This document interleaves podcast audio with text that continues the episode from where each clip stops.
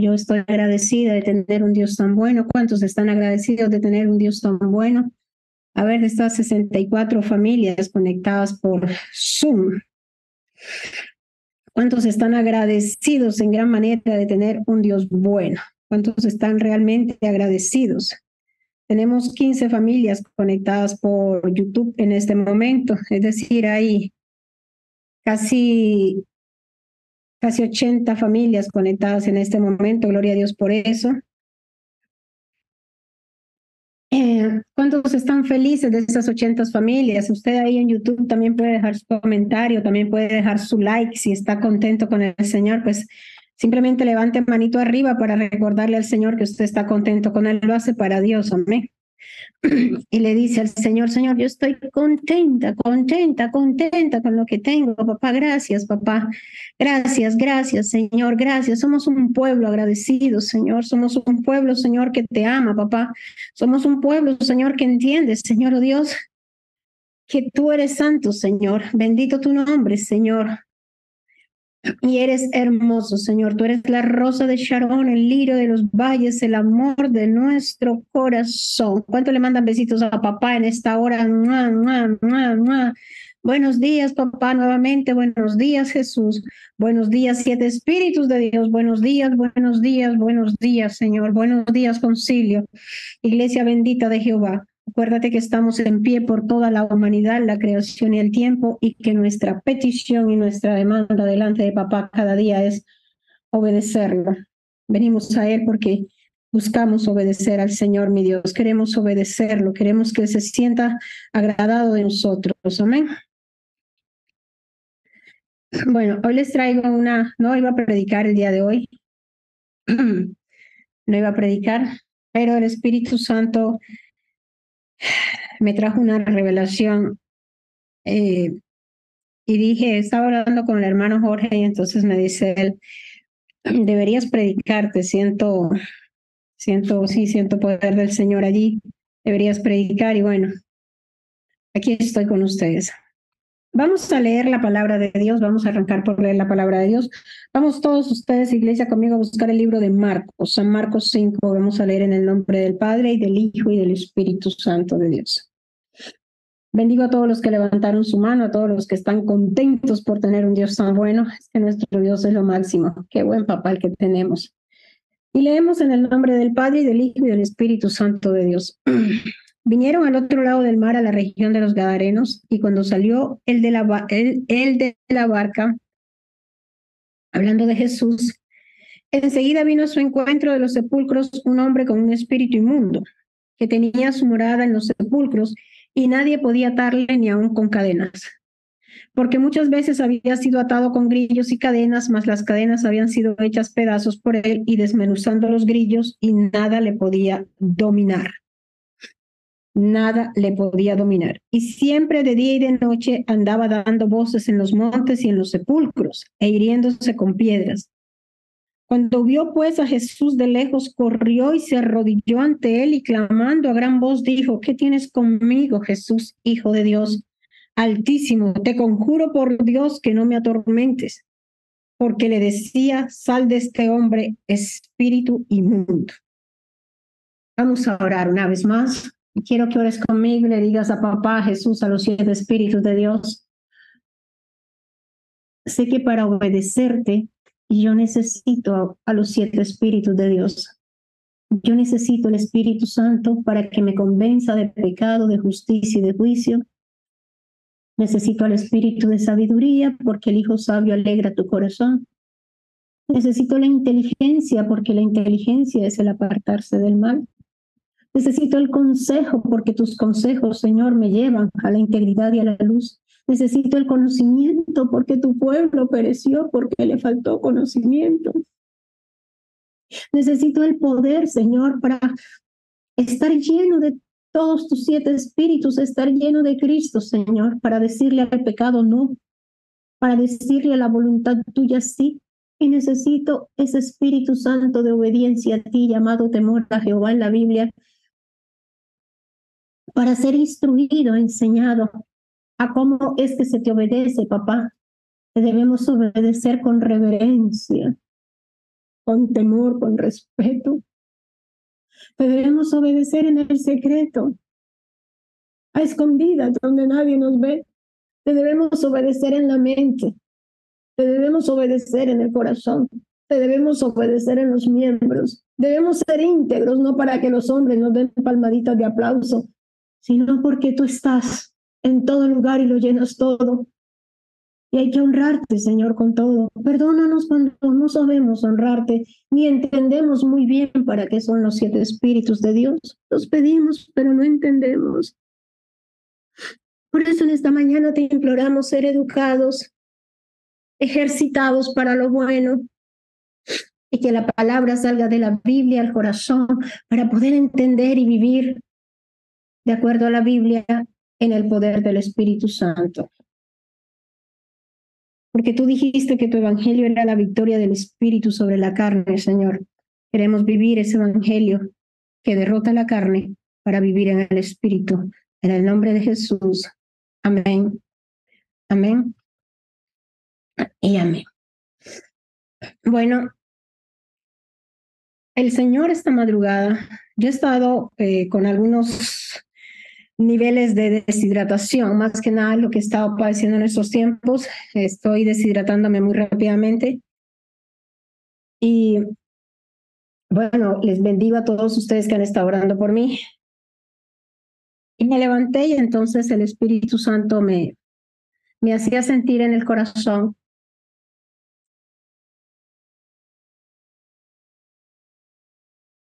que la guerra, la guerra trae, cuando la guerra es efectiva, cuando la guerra es eficaz, ¿cuántos sienten? Voy a bajar manos. ¿Cuántos han percibido, sentido, entendido que la guerra ha sido eficaz? Que dicen, de verdad la guerra ha sido eficaz. Estamos viendo que Dios está respondiendo. La guerra ha sido fuerte, fuerte, fuerte, fuerte, muy fuerte se mantiene una guerra fuerte, permanente, bendito sea el nombre del Señor y la gloria del Señor y no de nosotros, pero también se siente, el cuerpo físico siente el remesón, porque cuando la, la guerra es efectiva, se siente también la, el remesón físico. Así que no estamos enfermos, solo estamos muy resentidos por, por la guerra espiritual. Entonces me levanté, me levanté eh, y me, me quedé allí con mi papi y entonces el Espíritu Santo empezó a hablar a mi corazón. Papá me hablaba lo siguiente, iglesia. Yo me levanto, el Señor me trae convicción, me dice, estás así por el fragor de la batalla. Y entonces me trajo una revelación que tuvo una de sus hermanas. Una de sus hermanas tuvo una revelación donde ella veía unos hombres en caballos. Evidentemente los caballos no eran blancos, no eran, es decir, ella estaba segura que no eran ángeles, entonces eran demonios.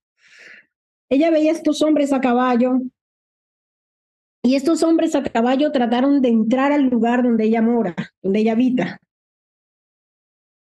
Pero ella, en la autoridad que Dios le ha entregado, ella reprendió, cerró la puerta y los demonios y sus caballos quedaron fuera de la casa. El Espíritu Santo me trajo esa revelación, así como si yo hubiese tenido el sueño. Ella fue la que tuvo el sueño, pero el Señor me la trajo como si fuese yo quien tuviese el sueño. Y me, me dijo, me empezó a traer el Espíritu Santo y me dijo que teníamos que pedir perdón. Es más, en la oración de pedir perdón, hoy, si hicieron la del día de hoy, creo que no sé si hicieron la del día de hoy, el Señor me empezó a mostrar y me empezó a hablar al corazón y me empezó a decir que había que tener cuidado, que no fuese que por pereza, por comodidad, por desobediencia, estuviéramos cediendo, traspasando, transfiriendo, entregando, endosando, abandonando, adjudicando la autoridad que Dios nos ha dado y su señorío dándoselo a los demonios. Y me empezó el Espíritu Santo a mostrar lo siguiente. El día, el viernes, el Señor me permitió predicar. Bendito su nombre, bendecimos al hermano Jorge, ha estado enfrente de la obra, apoyando fuertemente la obra, porque la Biblia dice que si el uno se cae, el otro lo levanta. Él estado al frente de la obra para que yo pueda recuperarme más, gracias a Dios, y el hermano John y los hermanos que lo han apoyado, el hermano Héctor, el hermano eh, Freddy, el hermano Daniel, el hermano Felipe, Dios bendiga al cuerpo de Cristo, el, los varones, bendito sea el Señor, Dios los bendiga. Y entonces el Señor mi Dios me permitió ver que cuando le dije al hermanito ese día, no sé quién iba a hacer la oración, el hermanito Felipe, le dije, haz tú la oración de pedir perdón. El Señor me permitió ver que como 10 o 12 personas se salieron, es decir, muchos se van a trabajar, comprensible, pero otros es por la pereza y la comodidad de no hacer la oración de pedir perdón. Y el Espíritu Santo entonces me mostró y me enseñaba el Señor que nos volvemos tan perezosos que ya no queremos reprender un demonio. Le decimos al vecino, reprende tú, pelea tú la batalla. Voy a hacerles una pregunta por el Espíritu Santo. ¿A cuánto les gusta la guerra espiritual? Y el hermano Jorge levanta su mano. ¿A cuánto les gusta la guerra espiritual? ¿Cuántos están convencidos, convencidos, pero convencidos al 100% que usted necesita hacer guerra espiritual? Y entonces el Espíritu Santo me trajo algo bien contundente que está en la palabra de Dios. Mire, si usted y yo nos vamos a escudriñar la palabra del Gadareno de San Mateo 5, dice, el demonio le dijo a Jesús, y clamando a gran voz dijo, ¿qué tienes conmigo, Jesús, Hijo del Dios Altísimo? Te conjuro por Dios que no me atormentes, porque le decía, sal de este hombre, espíritu inmundo. que me enseñaba el Espíritu Santo? El Señor me decía, un demonio no se va si tú no lo reprendes. No se va. Él no se va. Mire, quien estaba frente al Gadareno era Jesús. No estaba cualquiera, estaba el Hijo de Dios, el ungido del Señor. Estaba el Padre mismo, porque Jesús no era más que la vasija del Padre. Y este demonio no se fue hasta que Jesús no lo echó fuera. No se van. Olvídese que usted va a echar fuera un demonio. Demonio, vete. Él no se va. No se va si usted no se amarra los pantalones en el nombre de Jesús. Si usted no le cree a Dios, si usted no se empodera de la palabra de Dios. Es más, a veces no lo hacemos porque estamos con una ignorancia. La Biblia dice que el pueblo pereció porque le faltó conocimiento.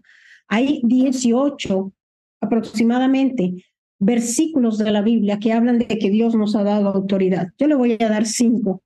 Le voy a dar a Mateo 10.8. Por favor, anótelo, guárdelo, póngalo en la, en la ventana, imprímalos, búsquelos, imprímalos y póngalos en, en, su espejo, donde usted realmente comience a andar por el conocimiento. Dice Mateo 18 que el Señor Jesús le dijo, le dio autoridad y dice, para que sanen enfermos, resucitad muertos, limpiar leprosos, expulsad demonios. De gracia recibiste, dad de gracias. El Señor confirió una autoridad confirió un señorío, eso que habíamos perdido en el huerto, lo volvió a dar Jesús y el Señor dijo, hay que apoderarse de lo que Dios ha entregado. Dijo que podría, podíamos echar fuera demonios de enfermedad, que podíamos echar fuera los demonios de la muerte, que podíamos echar fuera los demonios de lepra, que podíamos expulsar fuera los demonios, que lo habíamos recibido de gracia. Pero ¿lo creemos? ¿Tú lo crees? Voy a dar otra cita que está en Mateo 10.1.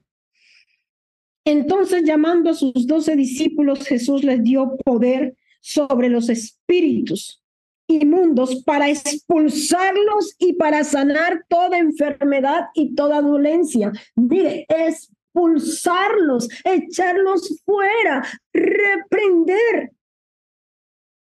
Pero no, nos cruzamos de brazos y que otro reprenda, otro eche, otro amarre, otro ate. Pero vamos a seguir leyendo versículos para que no piensen que es que María se las inventó. Marcos 3:15. y para que tuviera autoridad de expulsar los demonios. Mateo 3:15 habla de esa autoridad, es una autoridad específica de expulsar fuera los demonios. ¿Por qué un demonio está montado en un caballo? Porque no los han expulsado y siguen ellos se siguen llenando de autoridad. El Señor no dice en la Biblia que los haya expulsado del cielo en caballos. Si hoy andan en caballos, si hoy los demonios andan en carros, si andan en naves espaciales, si andan en helicópteros, si están gordos, es porque tú y yo les hemos suministrado ese poder con el pecado y con la negligencia, porque la negligencia también es pecado. Vamos a darle otros versículos. Versículos Marcos 16, 17 dice, y estas señales acompañarán a los que han creído en mi nombre, echarán fuera demonios, hablarán en nuevas lenguas. Fíjense cómo está unida, eh, unida la fe unida a la fe, a la autoridad.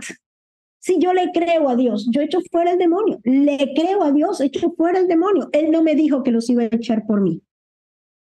No dijo el Señor que iba a mandar un ángel para que me echara fuera el demonio. Cuando yo le pido permiso al Señor, cuando yo pido el auxilio de Dios para reprender algo, para reprender a Satanás, le digo, papá, Reprende por nosotros el devorador y reprende por nosotros al diablo.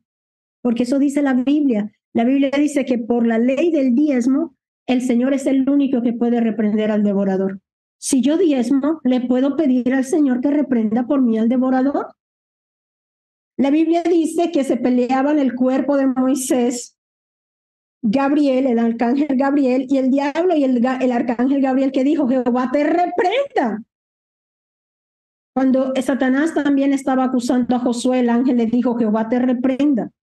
Entonces le pedimos al Señor que reprenda el diablo y que reprenda al devorador, nuestro Padre Creador. Pero de resto los demás, el Señor nos confirió la autoridad. Está en la Biblia.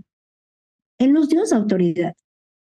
Y si yo le creo a Dios, yo uso esa autoridad.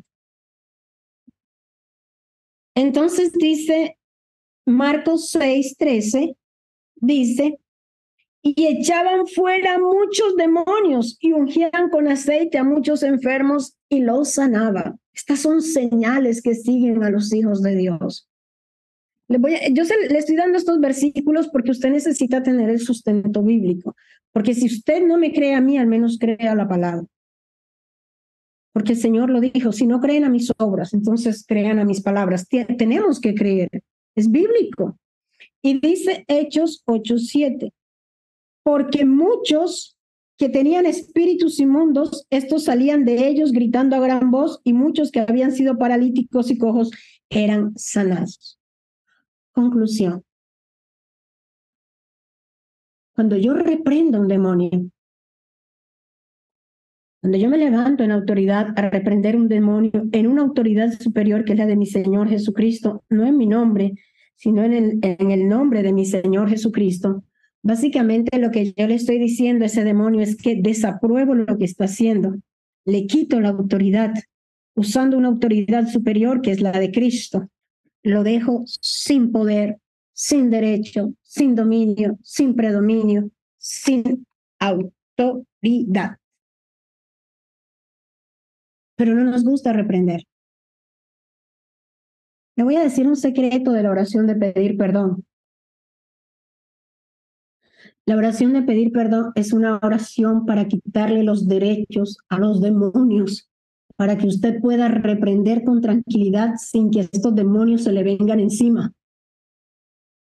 Sí, le puede parecer larga. Hoy estuve trabajando en la oración de pedir perdón. Me levantó el Señor como a las tres y pico. Después que me dio esta revelación, me levanté, trajo la oración de pedir perdón le anexó esto nuevo el Espíritu Santo. Y yo le dije a papá, papá, ¿por qué no la hacemos más corta? ¿Y sabe qué me respondió el Espíritu Santo? Hija, esta oración está así para que los que quieren aprender a orar desarrollen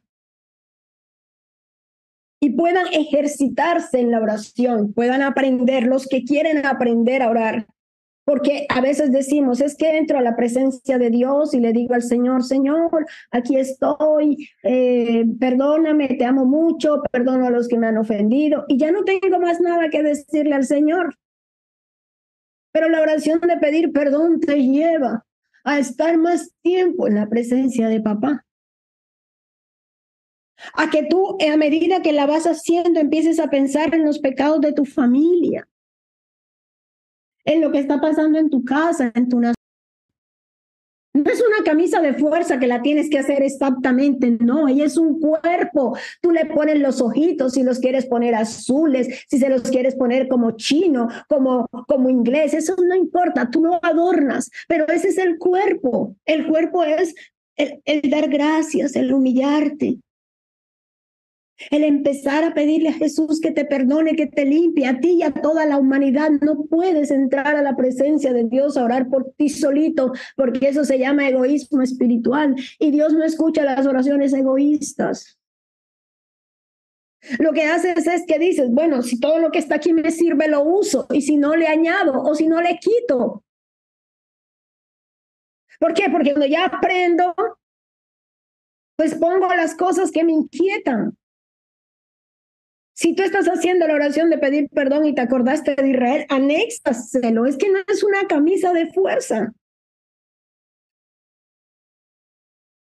Y empiezo a pedirle a paz que me perdone, que me limpie, que me perfeccione, que me quite la pereza, que me dé fe, que quiero obedecerlo, que traemos una herencia generacional que no es buena.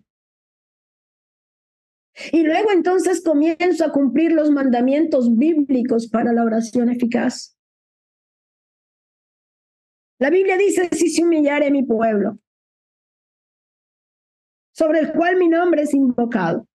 Comienzo la humillación pidiendo perdón, pero también la Biblia dice, si sabes que alguien tiene algo contra ti, deja la ofrenda en el altar ¿Qué hago? Dejo la ofrenda en el altar. Sí, yo ahí coloco un cuerpo, o el Espíritu Santo hace que pongamos un cuerpo allí de cómo orar. ¿Por qué? Porque nosotros venimos del mundo pensando que a nosotros siempre nos están haciendo daño. Revisa y verás. Si están casados es el marido, si no están casados son los padres, si no tienen padres porque son huérfanos, si no son huérfanos son los hermanos. Siempre nos queremos las víctimas. Y el Espíritu Santo nos quiere cambiar esa mentalidad de derrota por una mentalidad responsable. Entonces llegamos a la presencia de papá y decimos, pa, reconocemos que nosotros también le hemos hecho daño a las personas. Nosotros les hemos dado derecho para que nos hagan daño, papá. Ninguna maldición viene sin causa, papá. Queremos pedirle perdón a todas estas personas que tienen derecho para hacernos daño, papá. Queremos arrodillarnos, papá, por haber sido anatemas para esas personas, por haberles lastimado, herido. Miren, perdónenos, perdónenos en el nombre de Jesús. Y también nos perdonamos en el nombre de Jesús y llevamos el acta de los decretos a la cruz. ¿Por qué usted cree que el Señor mandó a orar así. Cuando usted haga la oración de pedir perdón, inquiera, pregúntese, oh Señor, ¿y tú por qué mandas a pedirle perdón a las personas y a perdonar a las personas? ¿Por qué? ¿Qué es lo que tú estás haciendo en el mundo espiritual con esto? ¿De qué se trata? Y el Espíritu Santo te va a enseñar y te va a decir, hijo, hija, yo estoy quitándole a Satanás de tu vida, de tu familia, de tu lengua, de tu pueblo, de tu nación, de todos aquellos por los que estás orando, la capacidad que tenían o el derecho que tenían para que tú sigas suministrándoles autoridad, derecho, dominio, predominio, autoridad a los demonios. Entonces le preguntas, ¿yo cómo hago eso, Señor? ¿Cómo es posible que yo con la humanidad le suministremos eso? ¿Cómo lo hacemos? Y el Señor te dice, es que el Evangelio del diablo es el odio, las enemistades, los pleitos, las iras, las contiendas. No creas que solamente los que cogen un arma y matan a 50, ellos son los únicos que suministran, ¿no? Satanás se alimenta de las peleas en el hogar, de las disputas entre familias.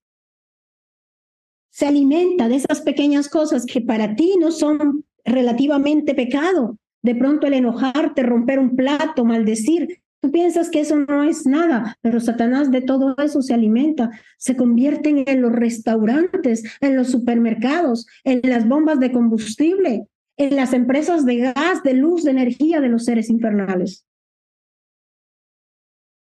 En estos días en la madrugada le decía, Israel le daba gas, gas, luz, trabajo, les ayudaba con comida.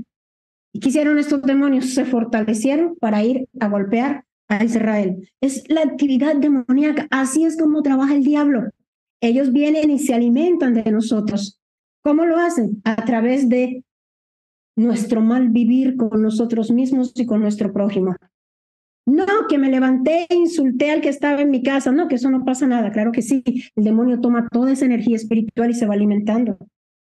Él toma todo ese señorío que vas perdiendo, toda esa dignidad que vas perdiendo, todas esas maldiciones y se alimenta y se engorda. Y cuando se engorda, ¡brum! te revienta en la cara.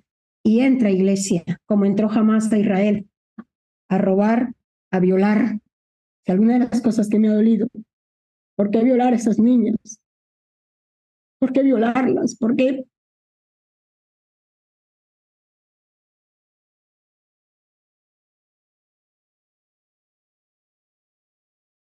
Pero Satanás viola las almas y no solamente físicamente, te viola el alma, te viola la mente, los pensamientos.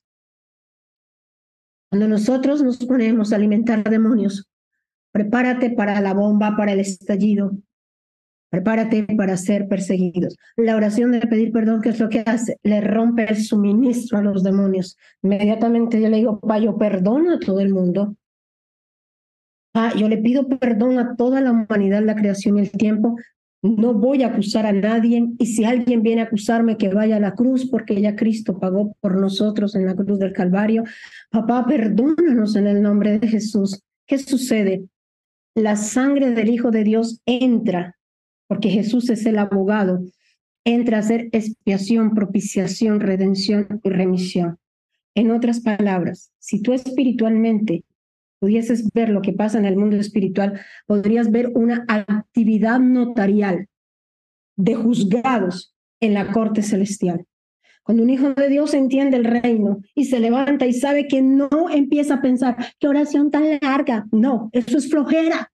Cuando tú sales con eso, lo que le muestras a Dios es que eres flojo y Dios abomina el flojo. Dios abomina el flojo y sales con tu oracioncita de dame, dame, yo soy bueno, yo soy justo, pensando en mí, en mi casa, que mis hijos estén bien, que, que no falte nada en mi casa. El Señor se entristece y dice, pueblo sin conocimiento, pueblo ignorante.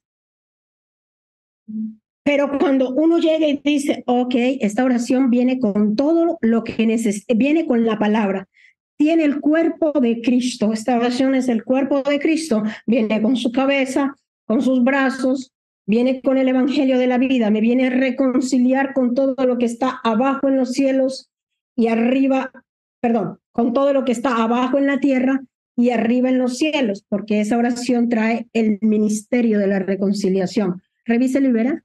Pídame las citas, yo se las mando. Yo tengo organizado todo esto, porque a mí me lo enseñó el Espíritu Santo paso a paso para yo ser sanada. Y me lo dio con las citas bíblicas. Y esa oración se llama el ministerio de la reconciliación. Pero además el Espíritu Santo mandó a que esa oración llevara la guerra espiritual. Porque cuando usted, iglesia, ora y no reprende los demonios, la Biblia dice que estos se van a lugares secos. ¿Cuáles son los demonios que se van a lugares secos? Hermanito Jorge, ¿me puede buscar esa cita? Que los demonios se van a lugares secos.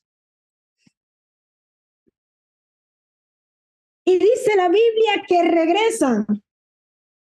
e encuentran la casa desocupada y vacía. Yo me preguntaba, yo inquiría, yo no entiendo por qué la casa está desocupada y vacía, está barrida, adornada. ¿Por qué está vacía, Señor? ¿Qué es?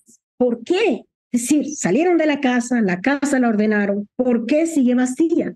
Esto era algo que me inquietaba, me inquietaba por el espíritu. ¿Por qué la casa está vacía? Vamos a leer la palabra, vamos a leérsela. Está en San Mateo 12, 43. Dice, cuando el espíritu inmundo sale del hombre, anda por lugares secos, buscando reposo, y no lo halla. Entonces dice, volveré a mi casa de donde salí. ¿Por qué este demonio sigue suelto? Si lo sacaste de tu casa, ¿por qué este demonio está suelto? ¿Cómo es que él puede volver a la casa? Y ahí me revelaba el Espíritu Santo porque no lo ataron. Un demonio suelto va a volver a la casa. Si lo atas, no regresa. Pero como se dejó suelto, ¿qué hace el demonio? Regresa a la casa. ¿Por qué? Porque no lo eché, porque me dio mucha pereza, porque que otro los amarre, yo sigo aquí con mi flojera. Por eso regresó. No le quitaste el derecho, no le prohibiste volver, no le quitaste el consentimiento, no le quitaste el derecho de asignar a otros en su lugar. Nótese, es la Biblia, está en la palabra. Dice, entonces dice, volveré a mi casa de donde salí. Y cuando llega, la haya desocupada, barrida y adornada. Esta palabra desocupada esta palabra a mí me...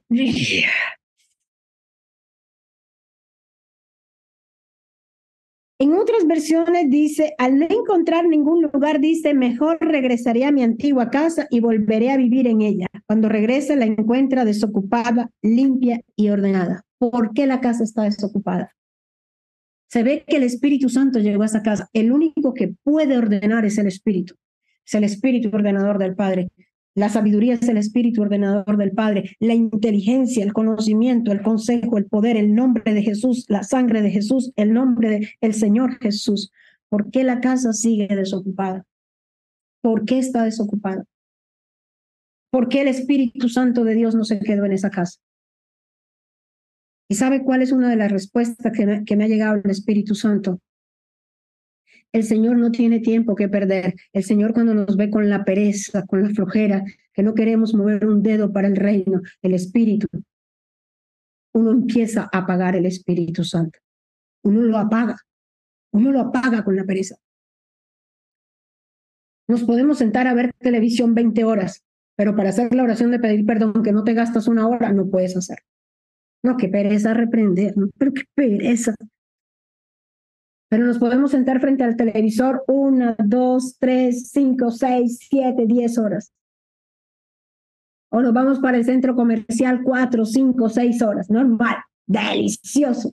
Nos metemos a una película dos, tres, cuatro horas. Pero la oración de pedir perdón no te lleva ni una hora. Qué pereza. El Espíritu Santo comienza a llorar y a apagarse. Y empieza a buscar una vasija que realmente quiera postrarse a los pies del Señor como hacía María, para tomar lo mejor del rey.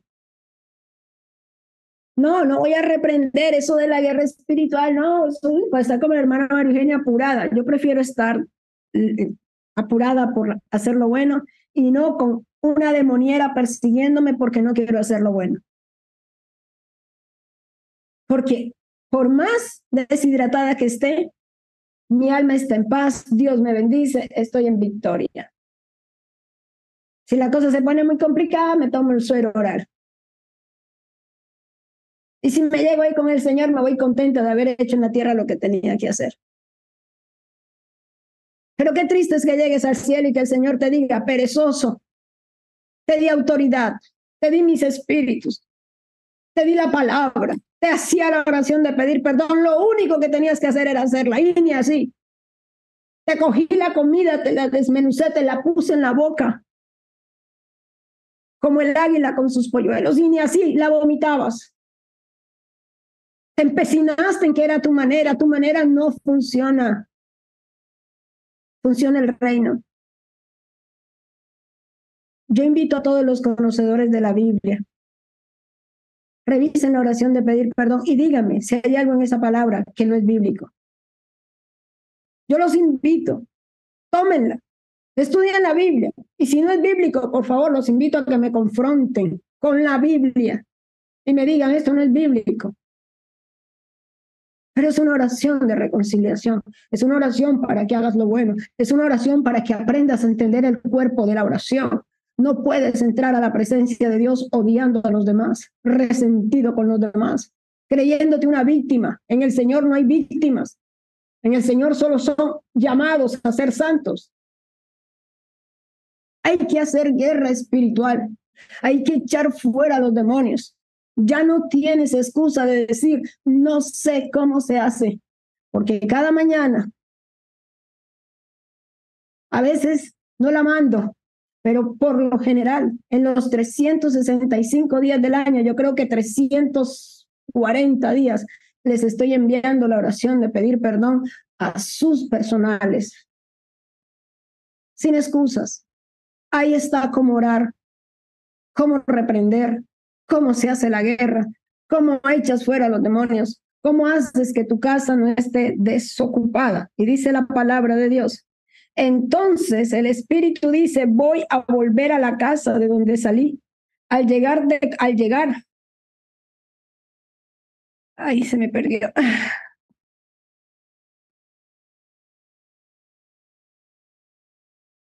Al llegar, un momentito. dice,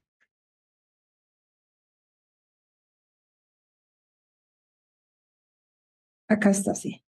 Disculpe, que. Entonces el espíritu dice, voy a volver a la casa de donde salí. Al llegar se da cuenta de que está desocupada, limpia y ordenada. Entonces va y trae a otros siete espíritus peores que él y se va a vivir allí. Al final esa persona queda peor de lo que estaba antes. Lo mismo le pasará a esta perversa generación. Si usted deja a los demonios sueltos, ellos se van a liar con otros demonios peores, peores, peores, y la cosa se va a poner peor, peor, peor. Pero hay otra palabra de Dios. Vamos, ya estoy cerrando reunión, estoy cerrando la enseñanza. Pero hay otra palabra de Dios que yo quiero que tú también la tengas allí. Y dice así. Ustedes dicen, vamos a ver Marcos 12, 27, dice, está hablando Jesús, ustedes dicen que yo expulso demonios por el poder de Belcebú. Pero si es verdad que yo expulso demonios por el poder de Belcebú, ¿con qué poder expulsan sus seguidores a los demonios? Por eso ellos mismos demostrarán que ustedes están equivocados. Estoy en la versión telea. Pero si yo expulso los demonios por el poder del Espíritu de Dios, ¿con qué se expulsan los demonios? Con el poder del Espíritu de Dios, en el nombre de Jesús, por el poder de la sangre del Hijo de Dios. Está claro que el reino de Dios ya ha llegado a ustedes. Una manifestación del reino de los cielos es el expulsar los demonios. Eso es una manifestación gloriosa, echarlos fuera sacarlo de la casa, de la familia, del linaje, la lengua, pueblo, nación. Y dice entonces el rey Jesús, no lo está diciendo María Eugenia, no lo está diciendo Jorge, ni José, ni Alvarito, no lo está diciendo John Pinto, no lo está diciendo los pastores, no lo está diciendo el rey Jesús. ¿Cómo puede entrar alguien a la casa de un hombre fuerte y robar sus pertenencias? Primero, tiene que atar al hombre fuerte. ¿Cómo tú puedes ser libre del odio, del resentimiento, de la amargura, de la pereza espiritual si tú no echas fuera esos demonios y no los reprendes? ¿Cómo tú puedes ayudar a una nación si no te quieres, no quieres mover un solo dedo en bajar el reino de los cielos? Es que cuando yo me levanto en autoridad, Cuando yo hago la oración de pedir perdón como es, es eh, eh, activo la sangre del Hijo de Dios en la corte celestial. Activo el, ministerio de la reconciliación. Me pongo a paz con todo lo que está abajo en la tierra y arriba en los cielos. El reino de Dios